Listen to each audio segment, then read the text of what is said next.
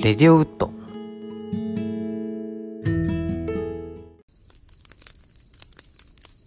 レディオウッドは焚き火を囲うようにをコンセプトに映画レビュー、時事ネタ、音楽などその日気になったことについてのんびりと語る番組です。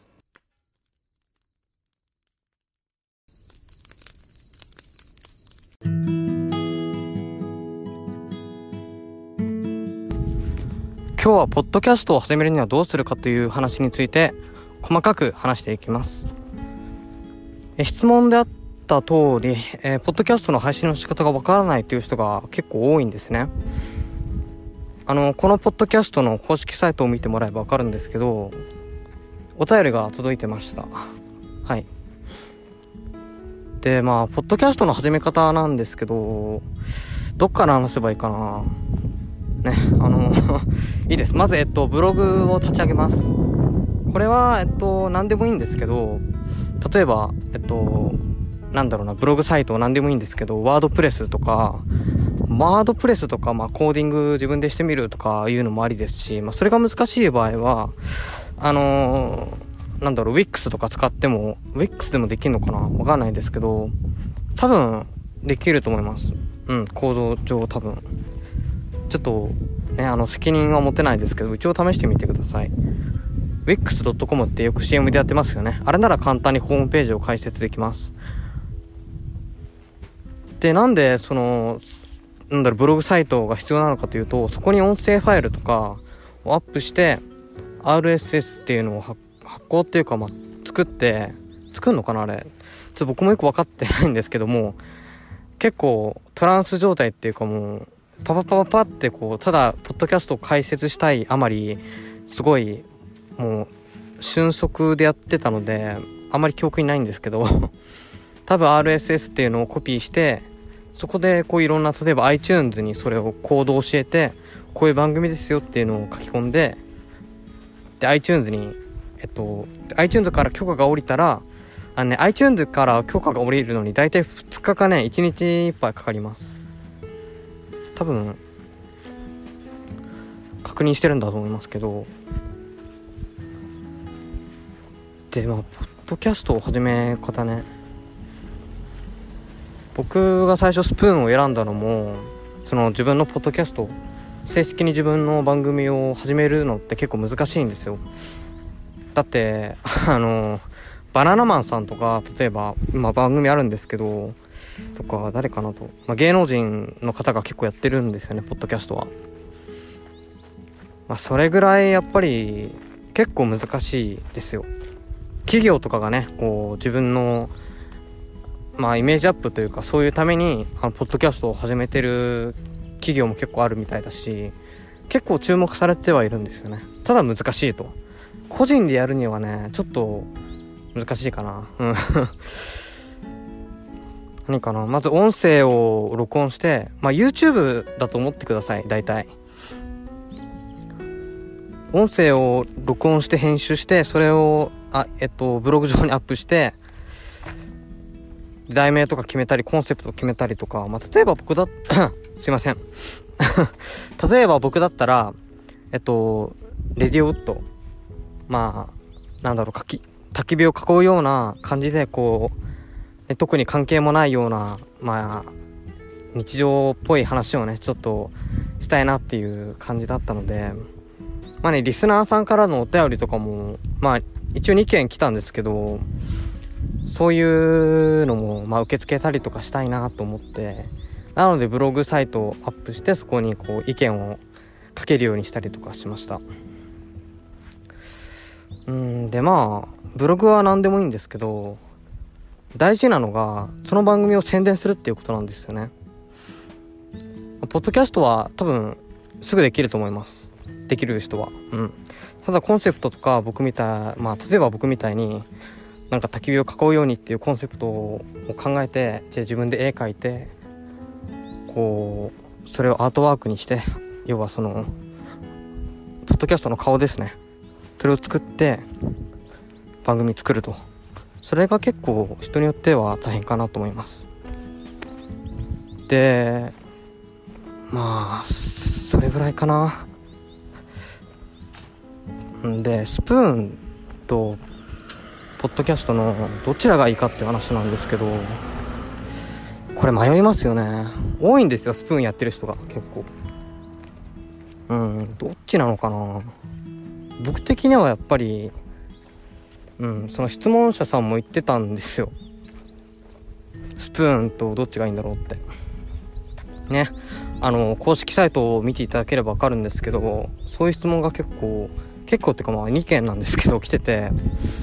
皆さんもねえっとぜひ書き込んでください。僕がこういう風にして喋りますんで。はい。ね。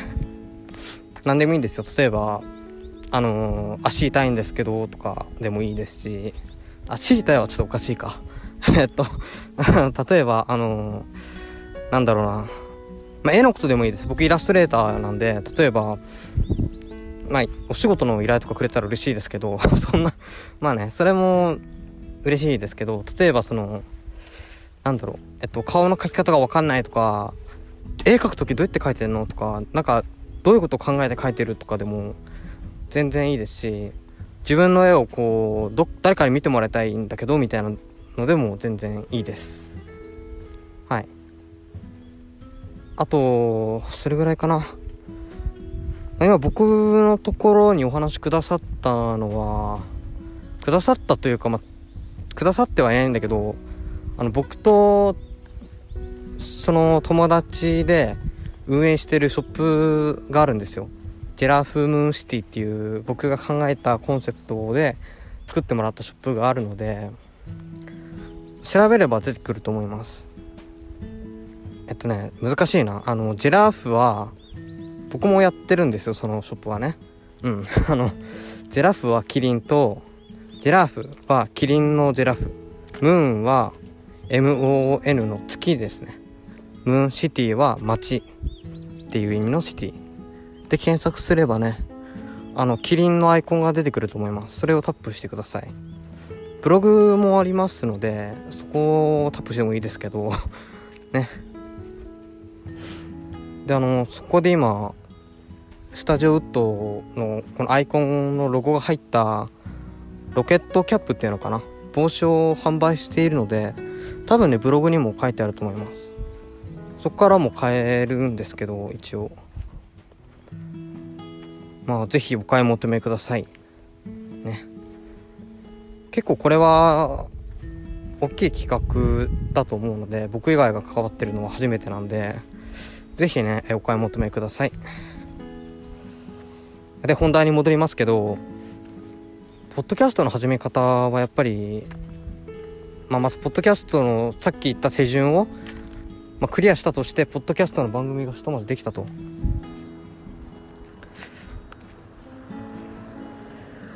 で、その後どうするかですよね。すいません、ちょっとこれ野外収録なんで、車とか来ちゃうんですけど で、なんだろうな。難しいですよね。やっぱり、まよくやっちゃいがちなのは、すぐにこう、Twitter とか SNS とかに発信して宣伝だっていうやつとか、収録、も収益化してすぐお金にするみたいなね。はい。最初はやめた方がいいですよ。本当に。僕も最初スポンサーとか入れてたんですけど、でも、良くないです。あんまり。はい。最初からやるのは。慣れてきてこうリスナーさんがついてくださったらねこうまあ、スポンサーとか入れてお金にしたらいいのかなと思いますけどそれまではちょっとやめた方がいいと思います。まあねあのアマゾンアマゾンとかの広告ぐらいにしといた方がいいのかなと思います。で何かな。やっぱり宣伝じゃなくてそのやっぱりやるべきことは自分の番組を広めるっていうことなんですよ。でやり方なんですけどその R RSS コードっていうのが結構大事でえっと大文字が多いね。RSS コードです。それが要求されるんですよ。あの例えば iTunes とかに配信自分の番組をねこう iTunes で配信してほしいとか他のこう例えば僕の言ってたさっきの多分ね日テレだと思うんですけどポッドドッグっていうそのアプリ内で自分の番組を配信してほしいとか、まあ、メールとかでねこうやり取りするんですけど自分の番組をねそのあなたのどそのプラットフォームで配信してくれませんかみたいな。結構難しいんですよだから。うん。まあだからみんなスプーンとかに行っちゃうのかな？わかんないけど。僕はあんまりおすすめしませんけどねスプーンとかは。アプリは。ちょっと音声配信アプリみたいなのはちょっと僕あんまりおすすめできませんけど。まあそうじゃない人はいろんなことができると思いますね。うん。僕は今あのまあ、ブログとか見ていただければわかるんですけどだいたい12345 6か7ぐらいのところで配信してます僕の番組は。いろんなところで聞けるようになってます。はい。この焚き火のアイコンこのって言っても分かんないか。えっと焚き火の焚き火のアイコンを探せば、えっと、僕の声が聞けるようになってるので、えー、ぜひよろしくお願いします。はい。ねいろんなとこでこう話したりとかしてほしいですねできたら。うん。まあ、ポッドキャストは始めるの結構大変ですけど楽しいです。ね自分で編集してえっと音声アップしてそれをこうまあただ大変なのがやっぱり iTunes は iTunes で処理しないといけないことは大変ですよね。あのー、なんだろうな。iTunes とブログをつなげる作業ができたら今度ブログに自分の配信した音声とかを上げないといけないんですよ。それが結構めんどくさい。毎回やらないといけないんで。それがめんどくさくないっていう人はいいんじゃないでしょうか。ポッドキャスト。はい。だから CM みたいになってるけどこれは僕の意思なんでね。やっぱりお便りが来たからには答えないといけないなっていう気持ちがあったのではい。ね是非僕もね本当お便りとかあんまりあんまりっていうかまあ来ると結構緊張するしもうドギマギするんで本当はあんまり僕の体調的にはあんまり体調には良くないなと思うんですけどね是非まあはい。僕を困らせたい人はっていうか ね送ってきてください。よろしくお願いします。んでポッドキャストを始めるにあたって結構ねさっきも言ったんですけどやっぱりコンセプトとかで悩む人が多いんですよね。まあ例えば「オールナイトニッポン」っていうラジオがあるじゃないですか、まあ、ポッドキャストでも確かあるんですけど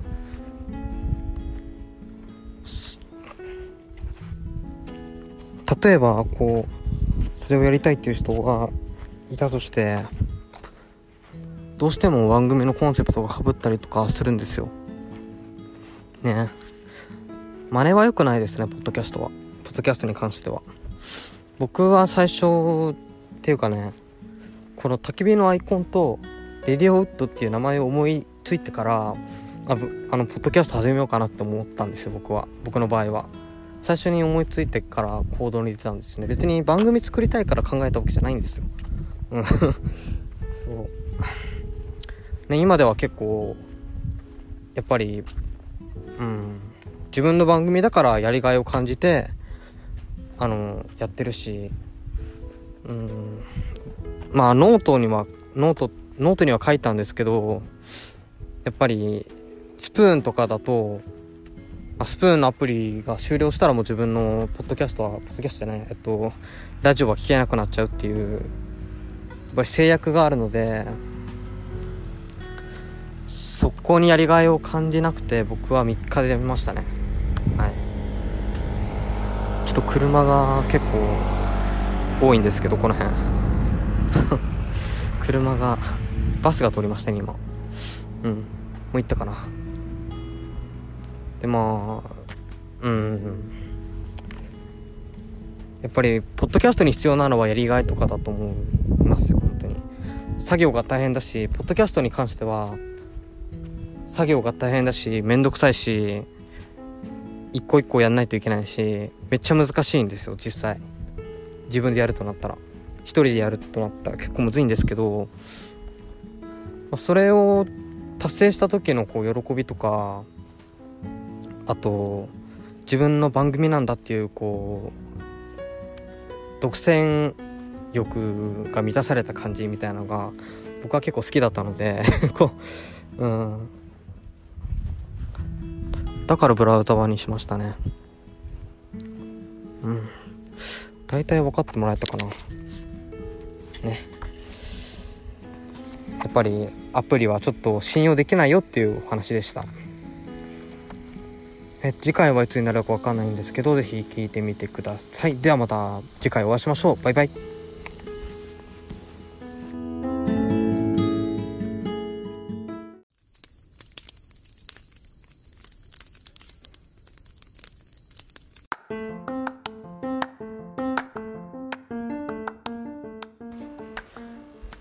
タジオウッド制作のレディオウッドへのご意見ご感想は下の URL のメッセージフォームよりどんどんお寄せください。ではまた次回お会いしましょう。バイバイ。